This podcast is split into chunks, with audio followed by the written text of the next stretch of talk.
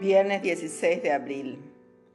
Evangelio de Juan capítulo 6 versículo 1 al 15. Jesús atravesó el mar de Galilea llamado Tiberiades. Lo seguía una gran multitud. Al ver los signos que hacía sanando a los enfermos, Jesús subió a la montaña y se sentó allí con sus discípulos. Se acercaba la Pascua, la fiesta de los judíos. Al levantar los ojos Jesús vio que una gran multitud acudía a él y dijo a Felipe, ¿Dónde compraremos pan para darles de comer? Él decía esto para ponerlo a prueba, porque sabía bien lo que iba a hacer. Felipe le respondió, doscientos denarios no bastarían para que cada uno pudiera comer un pedazo de pan. Uno de sus discípulos, Andrés, el hermano de Simón Pedro, le dijo, Aquí hay un niño que tiene cinco panes de cebada y dos pescados. ¿Pero qué es esto para tanta gente? Jesús le respondió, háganlo sentar. Había mucho pasto en ese lugar. Todos se sentaron y eran unos cinco mil hombres. Jesús tomó los panes, dio gracias y los distribuyó a los que estaban sentados. Lo mismo hizo con los pescados, dándoles todo lo que quisieron. Cuando todos quedaron satisfechos, Jesús dijo a sus discípulos, recojan los pedazos que sobran para que no se pierda nada. Los recogieron y llenaron doce canastas con los pedazos que sobraron de los cinco panes de cebada.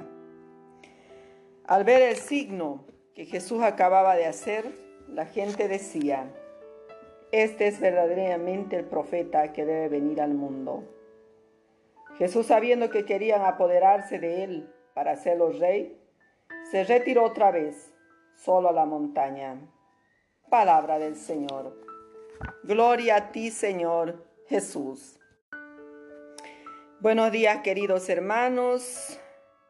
Hoy en el trasfondo del Evangelio encontramos un paralelismo con la experiencia del Éxodo y un contexto de Pascua y de Eucaristía.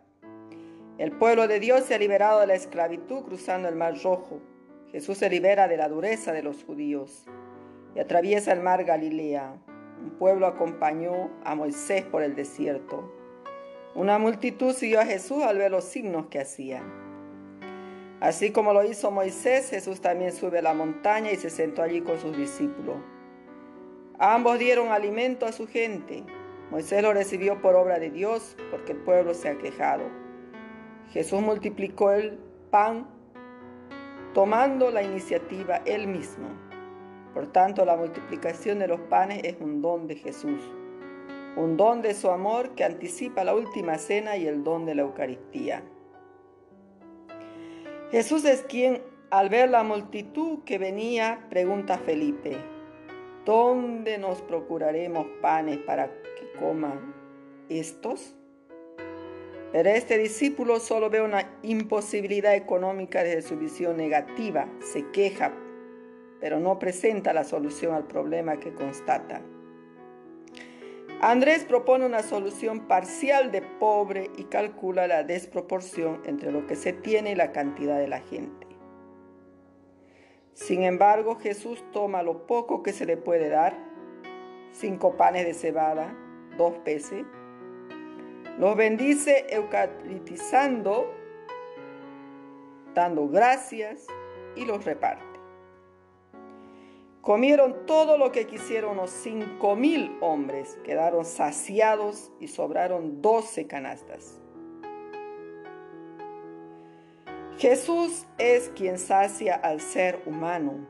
Solo Él puede llenar el hambre del corazón con su presencia y de la panza con su bendición. La gente quiso proclamarlo rey, pero Jesús fue al monte, lugar de su oración. Queridos hermanos, cuando nos unimos a Jesús con acciones de solidaridad, Él se sigue manifestando como el grande profeta que habla y actúa en nombre del Padre. Oremos. Señor Jesús, danos siempre el pan de la Eucaristía que nos da la fuerza para afrontar todos los retos de cada día. Amén. Queridos hermanos, les saludo pidiendo la bendición de Dios para cada uno de ustedes, para todos los enfermitos, especialmente están del COVID o todo tipo de enfermedad. Que Dios los bendiga, les fortalezca en su cuerpo y en su espíritu. Su hermana en Cristo, María.